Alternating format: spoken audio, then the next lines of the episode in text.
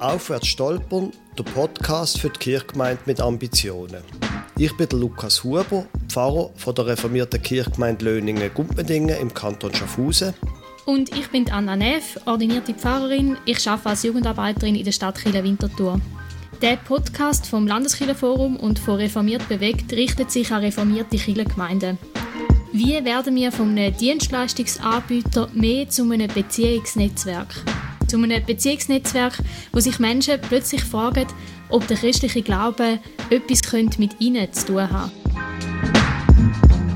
Das ist Staffel 4, Staffel mit Gästen, Episode 2. Marcel Hauser. Wie entsteht neues Leben in der Kirche?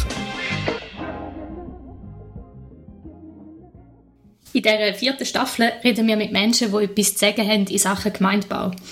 Heute reden wir mit dem Marcel Huser. Er ist Sozialdiakon und Chile-Coach. Marcel, schön, dass du da bist mit uns im Podcast. Kannst du dich kurz vorstellen? Ja, ich freue mich auch da zu sein. Danke vielmals für die Einladung. Ich wohne in Zofingen mit der Familie. Ich bin 63, habe 30 Jahre als Sozialdiakon in der Reformierten Kirche gearbeitet Zuerst als Jugendarbeiter, dann im Bereich Erwachsenenbildung und in den letzten 20 Jahren habe ich dann 50 Prozent nur geschafft und den Rest mich dann als Supervisor, Coach und Organisationsberater betätigt, vor allem im kirchlichen Kontext. Und jetzt seit gut drei Jahren schaffe ich 100 Prozent, habe eine GmbH gegründet und arbeite als Berater jetzt, vor allem in reformierten Kirchen in der Deutschschweiz und ein bisschen im Sozialbereich. Da heisst ich coache Pfarrpersonen, andere kirchliche Angestellte, Kirchenteams, viele Leitungspersonen von der Kirche oder Kirchenleitungsteams da bei Entwicklungsprozessen oder bei Veränderungen, wo sie Unterstützung möchten. Jetzt hast du mit anderen zusammen ein Buch geschrieben mit dem Titel Neues Leben in der Kirche. Das ist ein super Thema. Wie entsteht neues Leben in der Kirche? ja, das habe ich ein ganzes Buch darüber geschrieben. Ich probiere mal in Kürze zwei, drei Facetten zu nennen.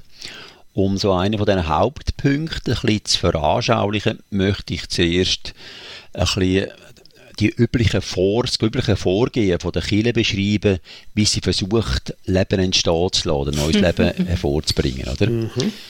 Die üblichen Formen beinhalten ja, dass die Kirche davon ausgeht, dass Kinder in einer reformierten Familie geboren werden, sie so in der Kirche Teil sind, dann tauft werden, der Unterricht besuchen, vielleicht auch Angebot von der Jugendarbeit besuchen oder Erwachsenenbildung. Dabei bildet Verkündigung und christliche Inhalt, von christlichen Inhalten und Wert natürlich auch Kern, Kernpunkt, natürlich auch Seelsorge und diakonische Angebot. Mhm. Und man hofft, dass so die Mitglieder partizipieren auch und vielleicht sich sogar etwas beitragen daran. Mhm. Das heisst, die gute Qualität von dieser Veranstaltung und von der Inhalt sollen die Mitglieder helfen auf ihrem Weg, sie sollen christliche Werte, kirchliche Werte vermitteln und sollen so motiviert sein und motiviert werden, dabei zu bleiben oder vielleicht auch neue Mitglieder sollen so gewonnen werden. Mhm so soll kirchliches Leben quasi erhalten bzw. neu entstehen. Und was leider, wie wir wissen, ist das Modell in vielen Fällen nicht mehr so sehr erfolgreich. Das heißt, das führt also das führt uns auch die Kirchenkrise ja irgendwie vor Augen. Oder vielen ist klar, die Kirchenkrise hat nicht nur etwas mit der Gesellschaftskrise zu tun, sondern hat auch etwas mit dem Glauben zu tun. Das ist ja gleichzeitig eine Glaubenskrise eigentlich, oder? Hm. Weil man findet Menschen nicht mehr, die vom Glauben motiviert sind, die sich investieren, für die Kirche mit Elan und Kraft und Freude teilzunehmen und etwas beizutragen. Ja, also quasi nicht eine Strukturkrise, sondern eine Glaubenskrise. Habe ich das richtig verstanden? Ich beschäftige mich auch viel mit Strukturen, oder? Aber das Ergebnis von dieser vielen Strukturveränderungsprozess heißt ja noch nicht, dass neues Leben in der Kille entsteht, oder? Äh, der Paulus beschreibt es mal im Korintherbrief mal so, das Grundlage oder das Fundament ist Jesus Christus, oder? Das heisst, Grundlage für neues Leben in der Kille ist meiner Meinung nach die Person Jesus Christus, ist der Glaube, oder? Und weniger eine gute Struktur. Ja. Mhm. Also dann würdest du sagen, das Grundproblem ist, dass einfach schon mal das Interesse am Glauben gar nicht mehr so fest vorhanden ist. Und wenn ja, was würde denn das heißen für Kirche? Also was können wir denn da machen? Oder was viele Kirchen machen, sie drehen an der Struktur. aber die Grundfrage ist nicht gelöst, oder? Mhm. Ich denke, jetzt geht es darum, als Kirche sich wieder auf die Grundlagen zu konzentrieren, wie entsteht Glaube, oder man kann es auch ein bisschen weiterfassen, wie entsteht neues Leben in der Kirche, wie entsteht eigentlich Kirche, oder? Mhm. Und da ist ein zentraler Aspekt, wo, wo ja da, wenn Jesus Christus das Fundament ist, ist sicher auch der Tod und die Verstehung von Jesus, wo ja symbolisch vom neuen Leben, oder, wo entsteht, die Verstehungshoffnung, oder? Mhm. Oder man kann es auch anders sagen, das Wort vom Kreuz, wo eine Kraft ist, wo auch neues Leben wieder hervorbringt. Oder? Das ist zentral, das ist die Lebensenergie, die zählt die Energie von der Kirche wieder herkommen. Und ich denke, das ist ja, der Paulus beschreibt es ja nicht als eine Theologie oder Strategie, sondern er verkündigt ja Jesus als der Kreuzigten und Verstandene und hofft und glaubt und hat erlebt auch, dass daraus Leben noch entsteht, dass dass Menschen im Herzen bewegt werden, sich daran zu beteiligen, an, dem, an dieser Glaubensbewegung. Hm. Mhm. Aber dann würde das ja bedeuten, man müsste in der Kirche innen ansetzen und nicht bemüssern. Ja, ich glaube, ein rechter Teil des Problems ist Chile intern, oder? Es ist ja, Chile Krise besteht ja vor allem in der westlichen europäischen Welt, oder? Auf vielen, den meisten anderen Orten auf der Welt blüht die Kirchen, also die christlichen Kirchen eigentlich, oder? Und da kann man nicht sagen, wir haben, oder andere haben äh, bessere Strukturen, die haben ja zum Teil, wie jetzt Afrika und Asien gewesen, das, äh, das sind, die Strukturen sind ja eigentlich schlechter, oder? Oder nicht so durchdacht, wie da, unsere westeuropäischen hm. äh, Gegenden, und trotzdem blüht dort Kirche. Also ich glaube nicht, dass letztlich vor allem eine externe Strukturfrage ist, sondern wirklich eine interne Frage, dass man intern müsste ansetzen oder? Was ist unsere Verkündigung? Wo stehen wir? Sind wir glaubwürdige Züge? Können wir das weitergeben, was uns bewegt? Was bewegt uns genau? Ist das auch attraktiv für andere Menschen? Mhm. Also das heisst, man müsste einfach auch innerhalb von der Kirchengemeinde wieder mehr über das reden, also zum Beispiel in der Kirchenpflege oder ja, ich weiß auch nicht, unter den Mitarbeitenden oder so. Also, dass, da, dass man zuerst mal selber bewegt ist von dem. Genau, oder was ich erlebt ist, dass viele Kirchengemeinden natürlich vor allem mit dem Tagesgeschäft ja ausgefüllt sind, mhm. auch Kirchenleitungen, oder? Und auch die Angestellten. Und da kommt man fast nicht mehr dazu, oder da hat man relativ wenig Zeit, um zu überlegen, wie erreicht man wieder neue Leute? Oder wie entsteht sich damit auseinandersetzen, wie entsteht neues Leben? Oder man könnte auch anders sagen, wie gebe ich auf eine ganz gute Art das Leben weiter? Oder wie habe ich viel Kontakt mit Außenstehenden? Hilfe ihnen wirklich? Sondern man ist sehr oft mit internen Problemen beschäftigt, oder? Und hat nicht mehr die Zeit und die Kraft für nach außen zu wenden in einem, gewissen Bereich, oder? Das ist auch die Erfahrung, wo, wo ich bei der Kirchenberatung mache. Oder Neues entsteht praktisch nicht in Kirchengemeinden, wenn sie mit dem Tagesgeschäft völlig ausgelastet ist. Oder? Dann probiert man sinnvoll zu überleben, das Tagesgeschäft, die, die Programme gut über die Bühne zu bringen und ist dann dankbar, wenn es einigermaßen läuft und wenn man das hinter sich hat. Oder? Mhm. Aber das ist ja nicht, das befördert, das bringt in der Regel kaum neues Leben hervor, ehrlicherweise. Mhm. Mhm. Und wie schafft man sich denn den Raum, wenn das Tagesgeschäft so viel Raum einnimmt? Muss man denn da etwas streichen?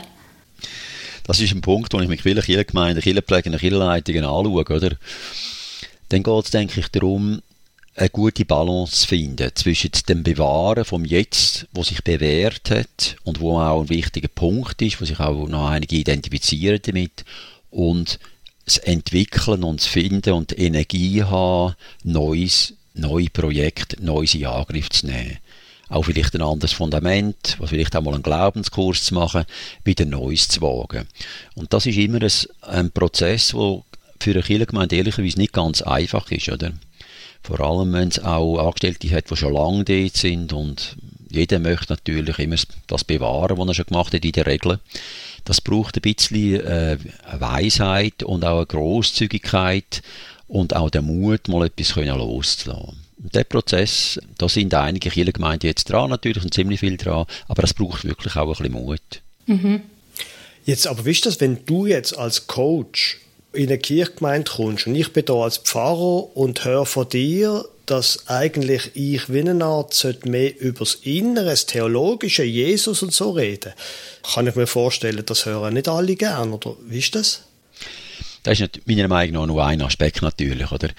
Natürlich, ich glaube davon, und das erlebe ich auch, ich könnte jetzt viele Beispiele bringen, dass viele Gemeinden, wo noch Glaubensfundament ist, oder vom Glauben, Jesus als zentraler Punkt vom Glauben, auf den Punkt, auf den wirklich noch verkündet, dass das einfacher ist, um Leute zu motivieren, zum Mitschaffen. Oder mhm. umgekehrt, kommen Kirchenleitungsverantwortliche von Kantonalkirchen, die sagen, wenn wir zu mir kommen und sagen, wir haben ein Problem, wo vor allem kleinere Kirchengemeinden, wo weniger auf so Glaubensfundament bauen, sondern mehr kirchlich-soziale Verkündigung ist und die Bibel auch die christliche Kultur gar nicht mehr so im Zentrum ist. Was machen wir da, oder? Mhm, mhm, das ist viel schwieriger, oder? ist einiges, es geht auch und es gibt auch gewisse Erfolge in gewissen Bereichen, gewisse Konstellationen, aber grundsätzlich ist es schwieriger, so Gemeindeaufbau betreiben, dass sich viele Leute beteiligen und dass sich Leute wirklich identifizieren und da sich einen Teil von ihrem Leben auch investieren.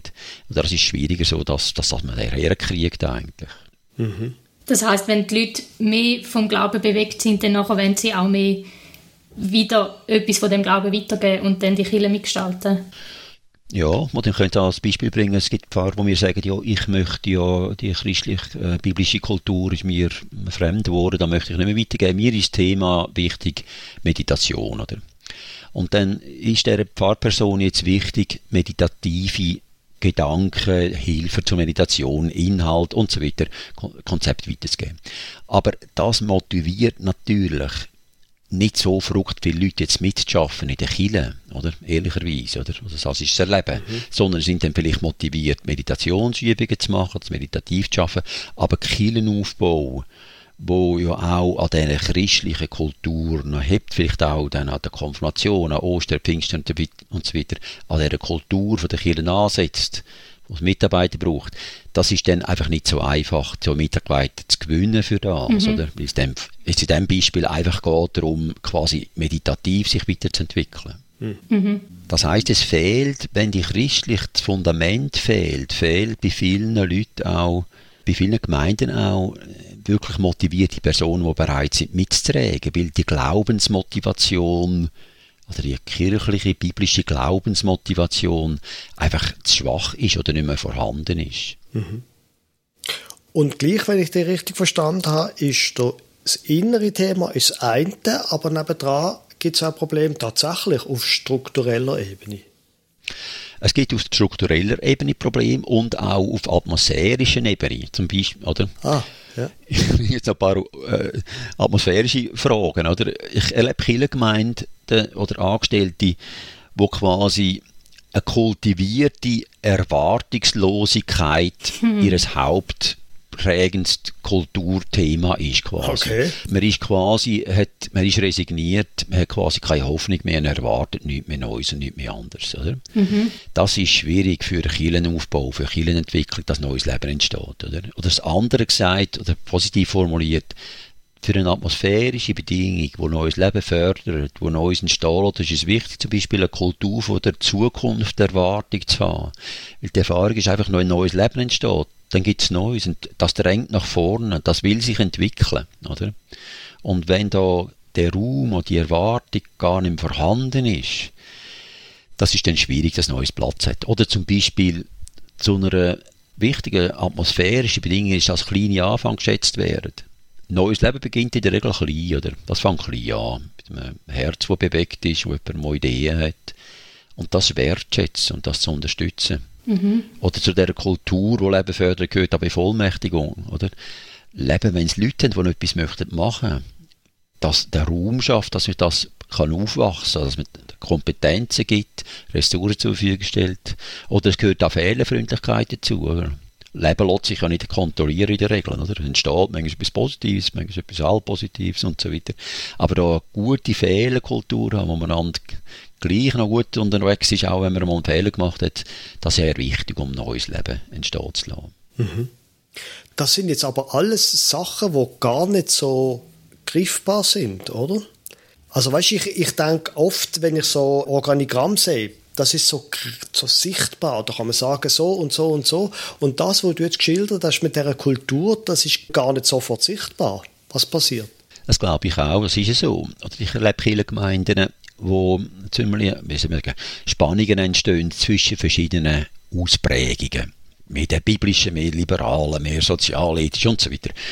Und eins, wo ich probiere, den Menschen immer wieder zu sagen, ist, es braucht auch eine Kultur von der Großzügigkeit. Leben ist vielfältig. Es braucht, für Killen ist eine Breite wichtig auch, oder?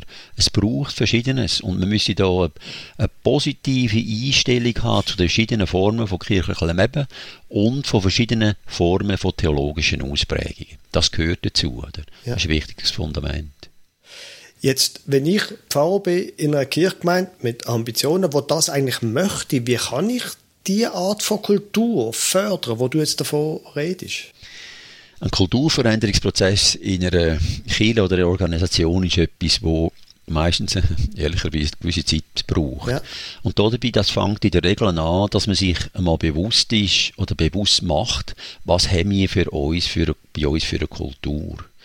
Ah, das, das ist mal ein Prozess. Und auch ein zweiter Schritt natürlich gerade, wo wollen wir eigentlich hin?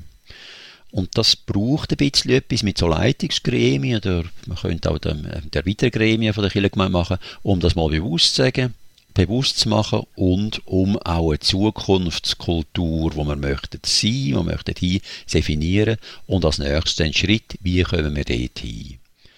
Und das hat natürlich mit Verhalten auch zu tun, mit dem ich Schwerpunkt lege in die eine oder die andere Richtung, mit dem ich mich äh, mit jemandem etwas befasse und das zum Beispiel im Teamprozess schaue, wie mit das angestellte Team, was heißt das für die Gruppe, was heißt das für die Freiwilligen und so weiter, heißt das für Kirchenpflege und dann das abbricht auf den quasi auf den Alltag der Kirche. Aber das ist ein Prozess, wo, wo man muss miteinander angehen muss. Mhm, mh.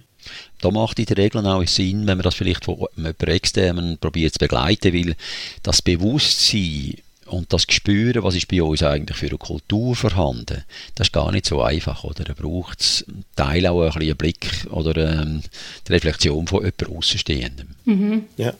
Und ich kann mir vorstellen, dass das auch einfach sehr abhängig ist von den Personen, die gerade zum Beispiel in dem Leitungsgremium sind.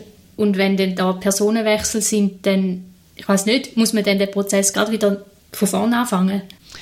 Nein, oder da sind ja, äh, ich komme ganz verschiedene Kirchengemeinden mit ganz verschiedenen Voraussetzungen und das geht immer darum, wo steht man und was sind die nächsten Schritte. Und vorne anfangen, würde ich dem nicht sagen, sondern auch wenn neue Leute dazukommen, dann macht man einen Schritt in die richtige Richtung. Oder? Man geht miteinander, probiert man zu definieren, was man möchte, wo es hingehen einigermaßen eine gewisse Breite, Spannbreite und dann definiert man, wo man hingeht. Und ob man jetzt, an welchem Punkt das man genau ist, spielt eigentlich nicht einmal so eine große Rolle, sondern dass man die äh, in die richtige Richtung Schritt macht. Mhm. Und das kann man durchaus bei fast allen Voraussetzungen. Okay. Jawohl. Jetzt ist ein wichtiges Stichwort von dir ja das mit dem Thema agil. Wie werden Kirchen agiler? Kannst du da etwas dazu sagen? Ich denke, für die Kirchen ist es wichtig, schnell oder relativ schnell können auf Veränderungen zu reagieren. Das hat man jetzt in der Corona-Krise gesehen oder auch im Ukraine-Krieg. Und Agilitätsgedanke geht davon aus, dass man die Schnelligkeit oder die Möglichkeit zum Reagieren, dass das nicht einfach von top-down immer kann geregelt werden. Das heißt, bei vielen Strukturen, die top-down organisiert sind, geht man davon aus, der Kopf oder die Leitung muss die wichtigen Probleme aufnehmen, alle erkennen, gut verarbeiten, dann Befehlsausgabe quasi, wie soll das bearbeitet werden, mhm. nach runtergehen und dann sollen die bitte das erledigen, oder? Mhm. In der Chile ist das, funktioniert das ja nur bedingt, oder? Weil das die die Kirchenleitungen sind ja vor allem auch Laien mhm. und die Angestellten sind die Profis. Das heißt, es hat sich bewährt, um die Agilität zu fördern von Kirche, dass man zum Beispiel bevollmächtigte Teams macht mit unterschiedlichen Zusammensetzungen hm. und Teams für verschiedene Bereiche, wo die Angestellten sind, sind aber auch Freiwillige, Ehrenamtliche, wo dann schneller oder besser an der Basis sind, auch viel schneller können reagieren, weil sie sofort können agil werden, sofort können aktiv werden, etwas mhm. verändern, in die Wege leiten. Bedingung ist dann, dass die Teams einen Auftrag haben, von oben natürlich, und auch die nötigen Kompetenzen um dann auch können zu reagieren. Und das hilft. Hm. Mhm. Aber das heißt, das braucht dann auch recht viel Vertrauen von Seiten der Kirchenleitung in die Teams rein, dass sie sagt, hey, wir glauben, ihr macht einen guten Job. Genau, die Voraussetzung ist, dass die Leute natürlich motiviert sind, oder? Also die, die es umsetzen, oder? Mhm. Also wenn eine Kultur herrscht von einer Kirchengemeinde vor, ich bin also als Angestellter, ich bin jetzt einfach ein Befehlsempfänger und mache einfach das genau, was mir sagt, dann ist das schwierig, oder? Ja. Dann müssen wir da grundlegende andere Ansätze wählen, oder? Das heißt, es geht davon aus, dass die Menschen grundsätzlich motiviert sind und wollen und man nicht nur hinten dran mit den Geiseln klopfen, sondern dass sie selber intrinisch für sich selber motiviert sind, einen guten Weg zu gehen. Und das ist ja auch die Erfahrung, die ich in aller Regel mache, dass die Angestellten die ja guten Willens sind und eigentlich möchten da gut weitermachen. Mhm. Und es braucht auch, es braucht ja Experimente in der Regel, oder? Und Neues zu wagen. Und da braucht es Vertrauen von oben.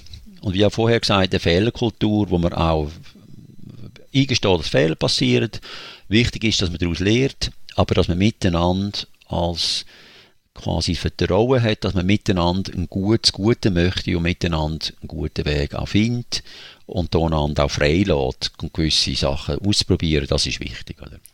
Aber dann sind wir trotz allem wieder in, im Thema Kultur, weil ich meine, es gibt ja auch die Gremien und auch die Angestellten, sprich Pfarrerinnen und Pfarrer, die einfach den Eindruck haben, es muss alles über ihren Tisch gehen. Sie müssen über alles im Bild sein und überall können mitreden. Und das war ja genau das Gegenteil, oder? Das wäre das Gegenteil. Das heißt, aber ich bin schon davon überzeugt, die kirchlichen Strukturen kann man das natürlich nicht völlig äh, flach, hierarchisch flach machen, oder? Ja. Dass es braucht gleich natürlich eine gewisse Leitung, es braucht eine demokratisch gewählte Kirchenpflege, auch die Angestellten, die Profis haben in der Regel auch eine Wissensmacht und auch mehr Kompetenzen. Es braucht da quasi einen gewissen Demutschritt, das hast du glaube ich richtig gesagt, dass man sich quasi ablässt und glaubt, dass Freiwillige und Ehrenamtliche auch wesentliche Beiträge können leisten, vielleicht das Wesentlichste, zum Weiterentwickeln von der Kirche. Und es braucht eine Veränderung vielleicht auch vom Rollenbild, oder? Dass man quasi als Pfarrer nicht einfach sagt, ich weiß alles, ich predige jetzt das, ich coach jetzt und weiß in welche Richtung, sondern es braucht eine Haltung, dass man miteinander lernt, voneinander lernt, miteinander einen Weg geht und sich gegenseitig unterstützt mit dem, mit dem was man hat. Mhm. Das ist eine Kulturveränderung, das ist richtig, wo das braucht etwas, ein bisschen einen Weg. Aber ich denke, das ist ja eins von den Weg, äh, eins von den Sachen, die wir jetzt hier machen, auch, so einen Podcast aufnehmen. Ich habe ein Buch geschrieben, ich, auf der Homepage habe ich einiges geschrieben von dem, das immer wieder darüber reden, das bewusst zu machen und den Weg der Weg wenn ja einige jetzt auch einschlagen. Das ist ja ersichtlich, dass es auf die alte Art längere Zeit nicht weitergeht. Das kann man nicht. Das, das haben viele gemerkt, die Mehrheit hat das gemerkt. Oder? Ja. Und diese Gruppe müssen dann eben, wie du gesagt hast, aus Menschen auch bestehen, die sagen, doch, ich übernehme Verantwortung, ich warte nicht darauf, dass jemand anders mir sagt, was ich zu tun habe, sondern ich tue da mitgestalten und ich übernehme Verantwortung. Mhm. Das kann ja verschieden passieren, oder? Es passiert, es kann passieren, dass Leute einfach von Freiwilligen kommen und sagen, ich habe eine Idee und so weiter. Also ich bin ja mit einem Angestellten meldet und dann äh, etwas aufbauen. Es kann aber auch umgekehrt passieren, dass Killerpflege jetzt einem Team, ein Angestellter sagt, du, mach jetzt du mal ein Gottesdienstteam mit Freiwilligen. Das Ziel wäre, dass wir Gottesdienst mehr haben, wo 60 bis 20, 20 bis 60-Jährige anspricht du jetzt zusammen mal mit diesen Leuten, mit den Betroffenen Team bilden und entwickeln da mal etwas. Oder es kann von oben kommen, quasi einen Freiraum schaffen und einen Auftrag, oder es können Ideen von unten kommen, die dann aufgenommen werden. Das läuft beide ordentlich. Beide Wege sind fruchtbar quasi. Ja, ja. Mhm. Und dann ein drittes Thema hatte ich noch ansprechen. Du machst mit in so kirchlichen Lerngemeinschaften. Kannst du da ein bisschen erzählen, wie das geht? Mhm. Kirchliche Lerngemeinschaften geht es darum, dass die Kirchengemeinden eigentlich voneinander lernen, oder? Ich bin seit fünf Jahren so in Lerngemeinschaften mit Kirchengemeinden unterwegs, verschiedene. Und im Gegensatz zu dieser 1 zu 1 Begleitung von Kirchengemeinden, die ich ja viel mache, oder in der Regel mache, sind die so kirchliche Lerngemeinden, gibt es quasi viele Fachleute, die zur Verfügung stehen, oder? Die wertvolle Erfahrungen mitergeben von ihrer Kirchengemeinde, was sie gemacht haben, die vieles ausprobiert haben, auch die verschiedenen Kirchengemeinden stellen dann handfestes Material und Konzept füreinander zur Verfügung für andere und berichten über ihren Erfolg und Misserfolg und so weiter. Und dadurch entsteht ein inspirierendes und motiviertes Lernumfeld eigentlich, oder? Die Teilnehmer lernen voneinander, indem sie andere auch eine Hilfe sind und kommen selber auch auf verschiedenen Seiten Hilfe und Ideen und Impuls über. Mhm. Und im gegenseitigen Unterstützen, so in dem Gemeindeaufgaben und Teilen von Freude und Leid quasi, von Sachen, was gut gelaufen ist, was nicht gut gelaufen ist, da entsteht auch Mut und Hoffnung, oder? Und die Erfahrung, dass man aus dem Misserfolg auch einiges kann lernen und auch weiterkommt, ist auch äh, in vielen Fällen auch ermutigend ja. auch. Mhm. Also, um mir das konkret vorstellen, dann sind das Leute aus Kirchenpflege und Angestellten-Teams von, einer, von einzelnen Kirchengemeinden, die zusammenkommen, also wo dann eigentlich wie die gesamte Kirchengemeinde vertreten ist und die dann so zusammen unterwegs sind. Genau, bis jetzt ist in der Regel so, dass mindestens drei Vertreterinnen und Vertreter von der Kirchenleitung und davon mindestens eine Pfarrperson sich verpflichtet haben, über zwei Jahre lang drei bis vier Treffen pro Jahr dabei zu sein. Also mit diesem Kirchenleitungsteam, mindestens drei, das, das, das ist manchmal die ganze Kirchenpflege dabei, mit äh, allen Pfarrern und Sozialikonen an, aber mindestens drei. Oder? Und dann erarbeiten, schaffen wir an Themen, wo die Kirchengemeinden eingebracht haben, also nicht, wo ich bestimme oder die Leitung, sondern die Themen sind von der, kommen dann der Kirchengemeinde, schafft daran, das Leitungsteam das aufbereiten. Man versucht möglichst viel Impuls und Ideen von diesen anwesenden Kirchengemeinden aufzunehmen. Und natürlich gibt es auch externe Spezialisten, die man einfliegen, kann. Aber viele Impulse kommen von intern und dann hat jedes Team von den einzelnen Kirchengemeinden in jedem Treffen Zeit für sich, wo sie überlegt, was kann jetzt die das bringen für uns? Können wir etwas umsetzen in unserer Gemeinde von dem, was wir gehört haben? Was könnte man machen? Und dann probieren sie quasi das in ihrer Kirchengemeinde, was für sie relevant scheint, umzusetzen und anzuwenden. Hm. Und das nächste Mal oder übernächste Mal, wenn sie dann wieder kommen, berichtet sie dann, was passiert ist, was gelungen ist, was nicht. Und dann kann man auch darüber reden, so coachingmäßig, wo man vielleicht anders ansetzen oder wie man können vorgehen Und so in diesen zwei Jahren gehen die Teams, die anwesend sind, den Weg und auch in der Regel Kirchengemeinden entwickelt sich schrittweise weiter. Oder quasi, man geht quasi, indem sie kommen an einen Ort, die Leitungsverantwortlichen, in denen immer wieder so ein Weg geht, hilft mir, die eigene Kirchengemeinde weiterzuentwickeln. Mhm. Im Rahmen mal von zwei Jahren. Ich kann mir noch vorstellen, dass das gar nicht nur einfach ist, wenn Kirchengemeinden ja schon auch sehr unterschiedlich ticken oder auch vielleicht an einem unterschiedlichen Punkt stehen, dass man dann wirklich voneinander lernen kann. Mhm. Das ist ja so. Oder zum Beispiel haben wir gemerkt, dass Kirchengemeinden aus unterschiedlichen Kantonen, die ganz unterschiedliche Voraussetzungen haben, dass das manchmal ein bisschen schwierig ist. Oder dass ganz kleine Kirchengemeinden und ganz grosse zusammen, die bewegen unterschiedliche Fragen. Und auf der anderen Seite ist es aber auch wichtig, dass unterschiedliche Impulse kommen. Oder dass gewisses mhm. Fremdsein voneinander und so voneinander Impulse bekommt, auch wichtig ist. Hm. Und das heisst, am Anfang oder bei der Zusammensetzung von Lerngemeinschaften ist eine gewisse Nähe, eine gewisse Ähnlichkeit hilfreich, aber es braucht auch eine gewisse Fremde. Oder zum Beispiel eine Gemeinschaft, wo ich drin bin, dort hat es sieben Kirchengemeinden. Eine davon, das sind ganz unterschiedlich theologisch prägt und auch von der Größe her, ja, die sind jetzt noch nicht sehr unterschiedlich zwischen 1000 und äh, 3000 Kirchengemeindemitglieder. Aber die, die Unterschied, ganz unterschiedliche theologische Prägung, das ist unter anderem einerseits herausfordernd, aber auf der anderen Seite auch sehr bereichernd, oder? dann merkt man mit dieser Prägung, das kommt ungefähr so raus mhm, oder kann mhm. so rauskommen und die haben diese Schwierigkeiten. Und mit der anderen Prägung, die haben die Vorteile und dafür die Nachteile und man versucht einander zu unterstützen. Das ist sehr lehrreich, oder? Und jetzt in der äh, Lerngemeinschaft, wo ich bin, dann sind dann sehr viele Fragen, auch grundsätzliche Fragen, wie ich vorher erwähnt habe, gekommen, oder? Wie macht man das zum Beispiel, dass man motiviert ehrenamtliche Freiwillige findet, oder? Die einen haben ganz einen Haufen zum Vertun, Führung, hm. und andere praktisch keine. Wie haben sie das gemacht, dass sie zu so einem Haufen Freiwillige und äh, dass sie völlig Leute haben quasi und die anderen, wie haben die das gemacht, dass sie zu keinem kommen quasi, oder? Und da kann man natürlich voneinander lernen und einander unterstützen und einander Hilfe sein. Das macht schon ja. Sinn. Oder? Wo gibt es denn so Lerngemeinschaften? Ja, jetzt gibt es im Kanton Aargau eine. In Zürich haben wir jetzt eine probiert zu initiieren.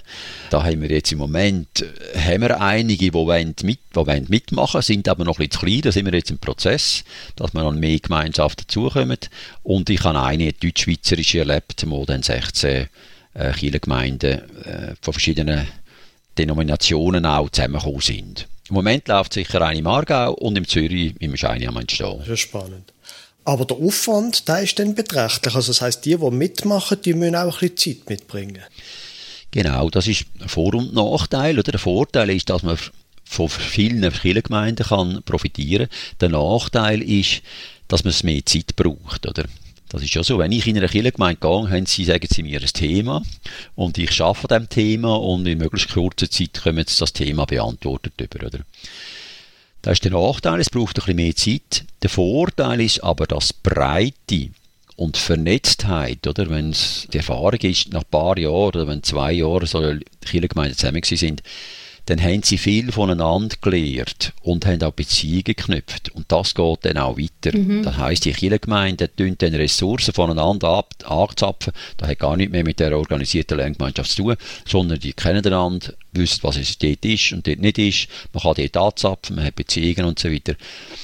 Es hat mal ein schöner Kirchenprägspräsident hat mal schön gesagt, vor etwa zwei Monaten, die Angestellten oder die Kirchengemeinden, die da einfach denken, die Zeit bringt nicht mehr, das ist jetzt einfach zu viel Zeit, die ich investieren muss, die haben nicht ganz verstanden, dass über längere Zeit da wahrscheinlich viel mehr Zeit erspart wird, wie sie es da in investieren ja. oder? Weil mhm. der Profit, wenn es einigermaßen recht geht, ist für die Kirchengemeinde schon äh, beträchtlich, muss man so sagen. Mhm. Da können sie viel profitieren. Ja, ja. Wenn die Rahmenbedingungen stimmen. Und funktioniert das, dass die Leute dann das in der Kirchengemeinde auch einbringen können, wenn ja nur in dem Sinn einzelne Vertreter bei diesen Lerngemeinschaften dabei sind, dass die dann das in ihrer lokalen Kirchengemeinde auch den anderen können schmackhaft machen, um die Sachen so aus, umsetzen das ist eine gute Frage. Und das ist auch, oder die Kirchengemeinde, die dann gerade mit der ganzen Kirchenpflege kommt und allen Pfarrer und Sozialdiakonen, die ist dann einfach, oder? Mhm. Die hat dann quasi gerade wie der Kirche alles beschlossen und gerade umgesetzt, oder? Und das ist schon so Darum sagen wir, da wenn immer in einer Lerngemeinschaft hat bis jetzt immer wäre Einzelpersonen gekommen, dann sagen wir, das hat fast keinen Wert. Mhm. Weil eine Einzelperson ist die Erfahrung, dass das kaum umsetzbar ist. Und wenn es mindestens drei sind, ist schon so, dann haben sie ein bisschen mehr Gewicht oder und mindestens ein Pfarrer dabei. Aber selbst dann, das ist ja so, die müssen einen Weg gehen, um daheim mit diesen Kirchenpflegen sie motivieren, gewisse Schritte zu machen. Und das ist zum Teil auch ein Teil vom Prozess, wo man in so einer Lerngemeinschaft geht. Wie helfe ich den Kirchenleitungen, da einen guten Weg zu gehen, gut, wie kann ich sie motivieren. Manchmal braucht es eine Retrette, manchmal braucht es Themenerarbeitung in speziellen Form, mal einen Abend machen zu einem speziellen Thema. Wie helfe ich der Kirchengemeinde verantwortlich um das ganze System, Haie, da auf einen guten, auf einen guten Weg zu kommen? Das ist eines von einem wichtigen Thema mhm. wo man nicht allgemein kann beantworten. Das kommt immer auf die Situation drauf an. Das tönt aber schon so, dass das etwas ist, was könnte vielen Kirchgemeinden helfen. Das Landeskirchenforum unterstützt das ja. Das ist ein Ziel davon. Ich kann mir vorstellen, dass das noch könnte für einige Kirchgemeinden interessant sein, wenn man den Aufwand, der initiale Aufwand, der anfängliche Aufwand nicht scheucht. Mhm. Ich denke auch. Ich bin davon überzeugt, oder ich lebe ja von Einzelberatungen in der Regel. Aber diese Form ist meiner Meinung nach ein effektiver, ehrlicherweise, noch, auf die Länge raus, wirklich. Weil das lohnt sich, die Zeit zu investieren. Mhm. Oder? Weil ich glaube auch nicht, oder oft kommen ja Kirchengemeinden mit einem Problem oder einem Thema und wenn das gelöst haben, das löst man ja in der Regel auch relativ zügig, wenn sie zu mir kommen. Aber es gibt noch, in der Regel nehme ich dann noch andere Themen und Fragen, wo, wo, wo wichtig wären für die Weiterentwicklung, mhm. oder? Und das wäre, die Fragen wären dann in der Regel nicht beantwortet oder gar nicht bearbeitet, oder? Mhm. Also, das, ich denke, so eine Investition lohnt sich für Kirchengemeinden. Ja. Das ist ja so. Spannend.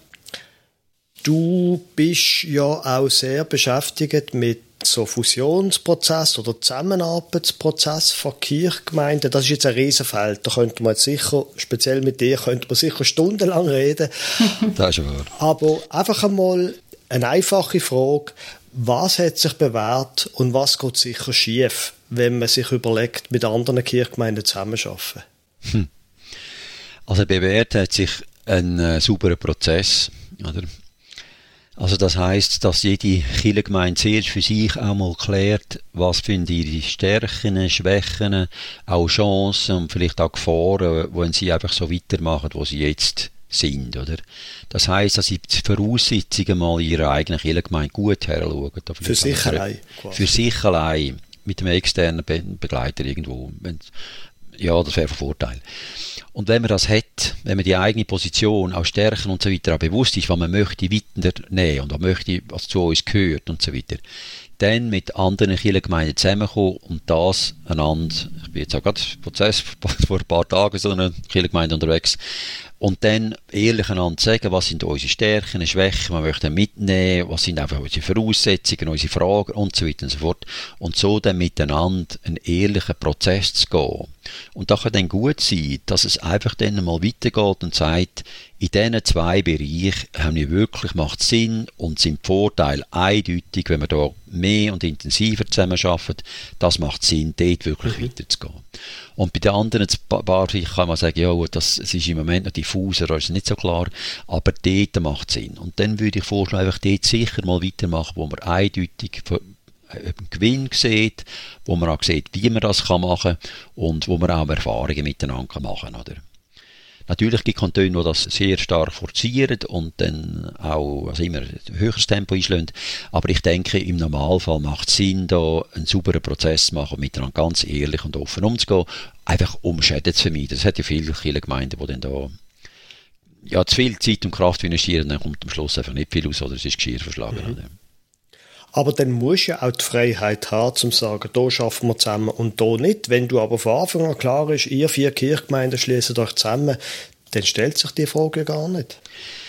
Eben, wenn sich das klar ist, ihr müsst oder von der Aussen die Umstände müssen, von Umständen gedrückt oder gedrängt, ihr müsst, dann geht es quasi nur noch darum, was macht man jetzt in dieser Situation, wie macht man das Beste aus dieser Situation. Oder? Ich sage nicht, das ist einfach falsch, sondern dann geht es darum, es sind andere Voraussetzungen und dann muss man ehrlich schauen, was ist jetzt der beste Weg, was sind die besten Rahmenbedingungen, wie gehen wir jetzt sinnvoll vor und so weiter und macht mhm. das Beste daraus. Ich, ich, kann nicht sagen, gewisse Bedingungen, oder? Das Fakt ist, dass die Kirchengemeinde mehr, grosse Mehrheit mhm. schrumpft, oder? Und aber eine gewisse Größe ist es schwierig. Und was jetzt genau der beste Prozess ist, auf lange Sicht raus, oder? Ja, da kann man sich darum streiten, ehrlicherweise, oder? Aber ich bin, wenn, wenn die Kirchengemeinden frei sind, auf einen sauberen Prozess, das ist mir wichtig. Oder? Einfach, dass man nicht verletzt und viel Geschirr verschlägt und dann jahrelang da oben catcht über die Probleme, die man dann da generiert. Ja. Das bringt ja nicht viel. Ja, ja die Kirchgemeinde, wo ich äh, vorher da war, die ist eine Pastorationsgemeinschaft eingegangen. Dann haben sie wieder aufgelöst und da ist, wie du sagst, Geschirr verschlagen worden. Das ist zum Teil heute noch schwieriger. Ja, ja. Genau. Da gibt es einige Fälle und da möchte man ja nicht, wenn es möglich ist, möchte man auch nicht unterstützen, muss man sagen. Ja. Genau. Aber grundsätzlich ist natürlich die Chance, oder, das sehen ja viele auch, und das machen ja auch viele, fangen ja jetzt den Weg an, sich zu überlegen, wo macht es Sinn, dass wir als Einzelgemeinde aktiv sind, wobei wir das Gemeinsleben jetzt vor Ort, auch in kleineren Gemeinden machen, und wo macht es Sinn, dass man das regional in der kleineren Region aktiv sind mit anderen ja. zusammen und wo macht es Sinn, dass man zum Beispiel in einer größeren Region aktiv wäre. Oder zum Beispiel hat man gemerkt, dass Sekretariat mit kleinen Sekretariat mit 20, 30 Prozent, da kann man auch zwei, drei Sekretariate zusammenlegen und da gibt es eine vernünftige, das gibt da Synergien. Ja. Oder auch die Gebäudeverwaltung und so weiter. Das muss nicht jede kleine Kirchengemeinde für sich allein machen. Da könnte man Ressourcen sparen und wenn man geschickt zusammenarbeitet, da könnte man einiges äh, sich auch an Arbeit abnehmen lassen von anderen, wo wirklich Synergien bringt und wo der Nutzen sicher grösser ist als das, was man da einsetzt. Ja, ja. Aber das bedeutet auch ein gewisses Vertrauen oder, aneinander oder? und ein Weg, wo man miteinander muss gehen und das muss man, muss man am Anfang manchmal ein bisschen aufbauen. Mhm. Mhm. Dann sind wir jetzt schon wieder der Schlussfrage angekommen, die wir allen unseren Gästen jeweils stellen. Und zwar möchten wir von dir wissen, Marcel, was gibt dir Hoffnung für die Kirche? Mir gibt zwei Sachen, geben mir Hoffnung für die Kirche. Mir macht es Hoffnung, dass viele anfangen, ehrliche Fragen zu stellen. Viele mhm. Kirchenleitungen, Pfarrerinnen und Pfarrer, sie sind, werden anfangen, immer mehr ehrlich auch und sehen, dass es etwas nicht ganz stimmt oder vielleicht auch schief läuft und ehrlich Fragen stellen. Und das macht mir Mut. Wenn Leute ehrlich anfangen hinschauen und ehrlich miteinander Prozess gehen, das ist ermutigend. Und das Zweite, was mir, was mir Hoffnung macht, ist eigentlich eine Bibelstelle aus dem 1. Johannesbrief. Gottes Liebe ist darin sichtbar, dass Gott seinen einzigen Sohn auf die Welt geschickt hat, um uns durch ihn Leben zu geben. Oder?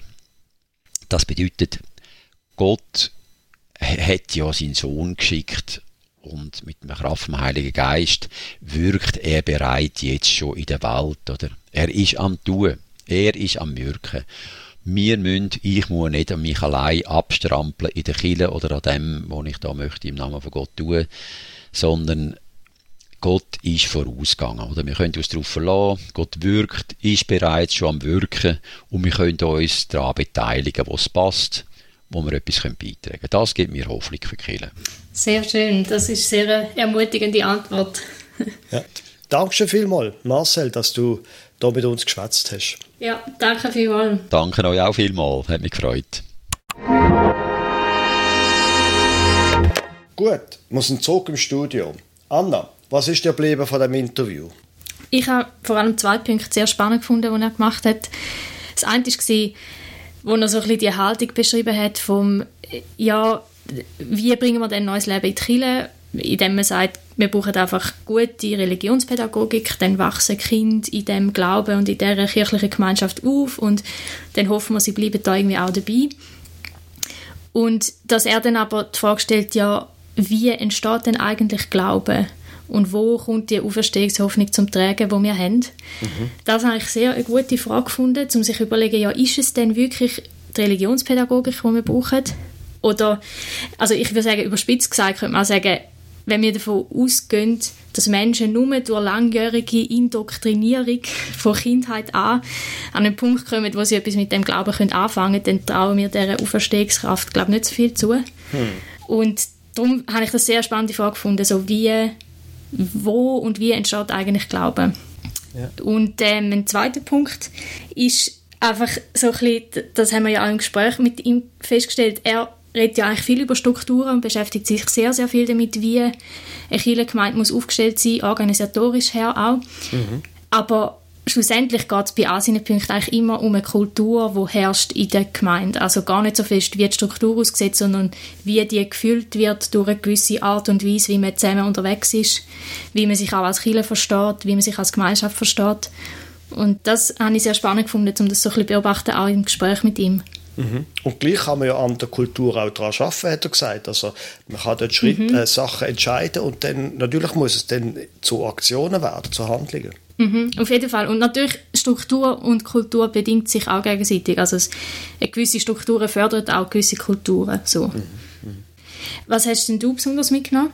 Ja, diesen Teil sehr interessant gefunden, wo noch von der Zusammenarbeit oder Fusion, halt das ganze Themenfeld, wo wir von dem hatten, wo er gesagt hat, man sollte bei sich anfangen, jede Kirchgemeinde für sich mal überlegen, wo stehen wir, was können wir, was können wir auch nicht so gut und dann dass man von dem Standpunkt aus mit anderen redet und dann schaut, ob es Überschneidungen gibt und dann sagt man, ah doch, bei dem Thema ist es gut zusammenarbeiten und dort eher nicht oder noch nicht oder so, dass man dort, das hat er, ich glaube, ein paar Mal gesagt, einen ehrlichen Prozess macht und das habe ich recht cool gefunden. Vor allem, wenn ich den Eindruck habe, manchmal in diesen Fusionsdiskussionen, da geht es nicht um einen ehrlichen Prozess, sondern es steht schon vorher fest, wer mit wem irgendwie, wie muss zusammenarbeiten und nachher ist es einfach eine andere Diskussion. Mhm. Also der Prozess, wo man ergebnisoffen einfach mal kann überlegen kann, wo stehen wir und wie gehen wir weiter, das, das habe ich recht cool gefunden. Mhm.